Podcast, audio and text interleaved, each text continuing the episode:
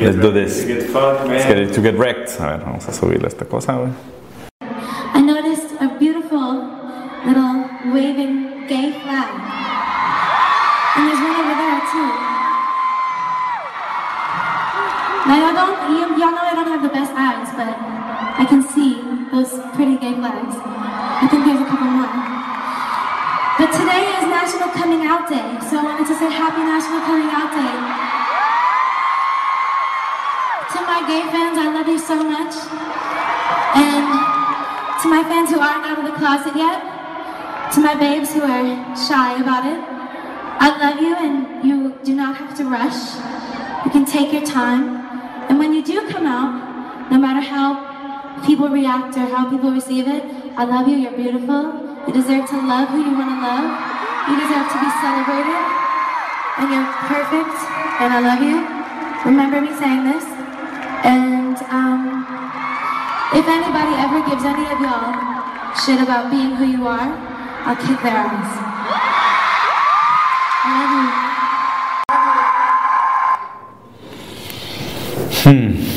Ok.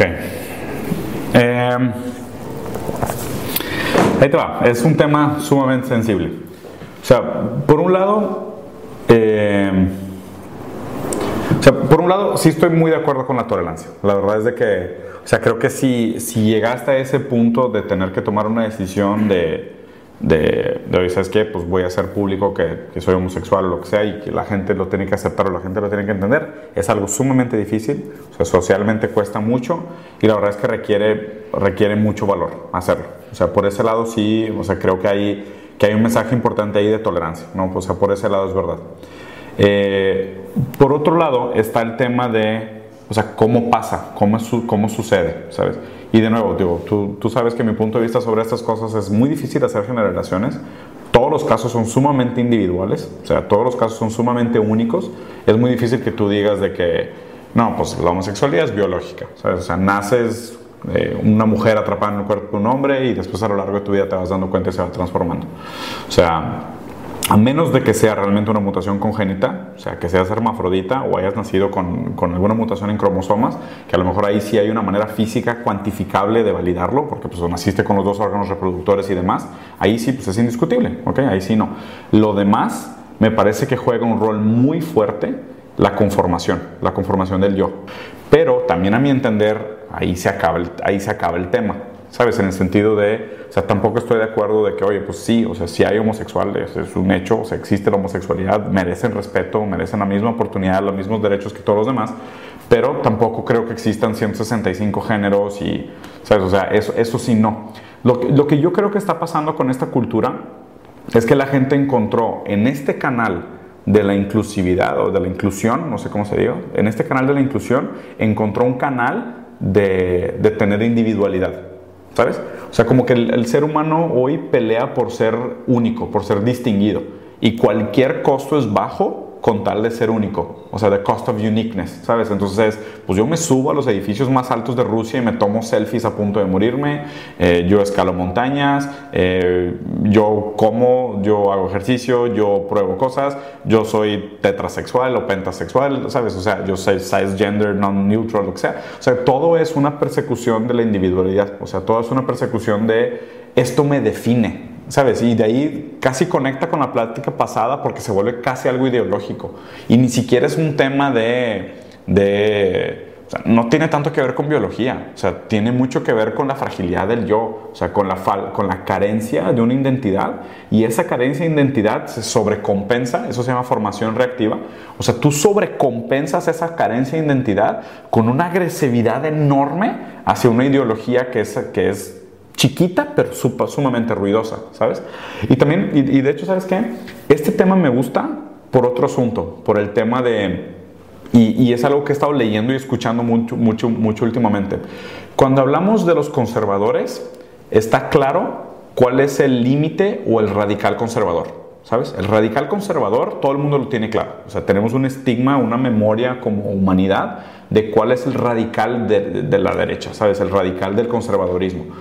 Pero no existe todavía una definición clara de cuál es el radical del liberalismo.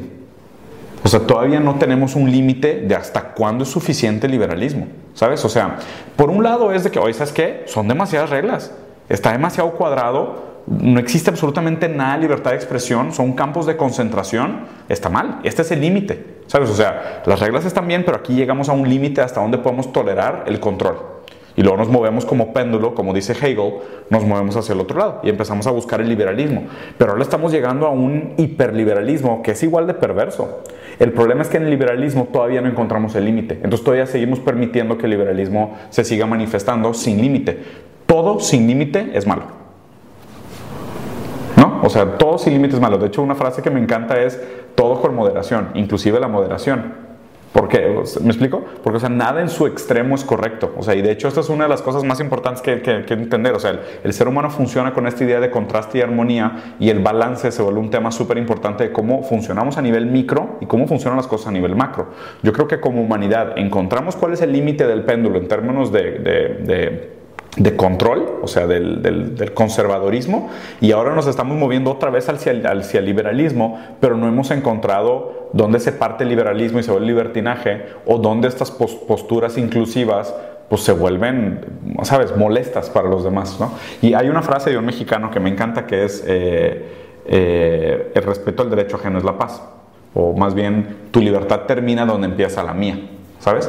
Entonces es bien raro. Y de hecho, o sea, voy a disposicionar el debate, ya no voy a hablar del tema de los géneros, porque creo que ahí hay un problema. O sea, hay un problema que es, o sea, inclusión sin límites también no debería existir. O sea, deberían de existir límites aún en el entendimiento de cómo funciona la inclusión sexual. Pero si lo agarramos, por ejemplo, en un tema religioso, ¿sabes? O sea, no tengo ningún problema con que llegue alguien del Medio Oriente a vivir aquí. Pero si ellos llegan a vivir aquí y les toca Ramadán y yo no puedo consumir alcohol porque es su Ramadán, ahí sí es un problema. ¿Sabes? Porque su ideología está cambiando mis libertades. Entonces, a partir del momento de que es de que, como por ejemplo, como lo decían claramente en el video de este Peterson, que es de que yo no tengo un tema de que tú tengas una identidad sexual y que, que te quieres identificar de esta manera, está bien, pero que me obligues a cambiar mi manera de vivir, o mi manera de hablar, o mi manera de entender el mundo para hablarte de una manera específica, ahí sí es donde marco la raya, ahí ya no se puede. Ahí ah, me parece que, o sea, la conclusión es, y digo, y esto es un video de Ana Grande, ok. Eh, también hay un tema muy grande ahorita donde confundimos el, el, poder por la verdad y la verdad está como callada por el poder, ¿sabes? Hoy poder es atención, hoy poder es celebritismo, es alcance a las masas, ¿ok? Es sumamente peligroso cuando una figura de autoridad no tiene trasfondo para lo que está diciendo, ¿ok? Porque es, es sumamente influenciable, o sea, es, es sumamente... Eh, o sea, es sumamente poderosa su palabra, aunque no debería. ¿sabes? Es, es, sumamente poderosa su palabra por el megáfono que tiene pegado en la boca en sus redes sociales, pero no necesariamente por el contenido real que está proyectando. ¿no? O sea, sí realmente hay un tema de, de, de, compasión, de igualdad, de libertad, de inclusión, de tolerancia, o sea, de no a la violencia, que, en donde todo eso estoy de acuerdo, pero también me, me parece que hay una falta muy grande de responsabilidad porque escuchar este tipo de cosas sin contexto puede ser muy peligroso. O sea, puede promover más la li el libertinaje que la libertad. ¿no? Y eso no funciona. O sea, y lo tenemos históricamente probado, ¿no? O sea, no, no, no es nada nuevo. Eh, yo creo que en general sí debería de haber eh, un consenso más grande de, de, de, quién merece ser escuchado, pero pues la verdad es que hoy no tenemos absolutamente ningún filtro. O sea, hoy la gente cree que porque esta persona tiene 50 millones de followers, tiene la razón. O sea, un número de seguidores te valida. Y, es, una manera muy, muy estúpida de, construir tu realidad. Y es una manera muy estúpida de recopilar consejos. O sea, créeme que la gente más famosa no es la gente que tiene más sentido. O sea, más bien al contrario, si, si agarraras a la masa maleducada, miope y manipulable del mundo, ellos son la mayoría. Entonces ellos determinan quién merece tener más foro y más auditorio y es un sistema y es un ciclo sumamente vicioso y negativo que puede tener repercusiones muy, repercusiones muy serias.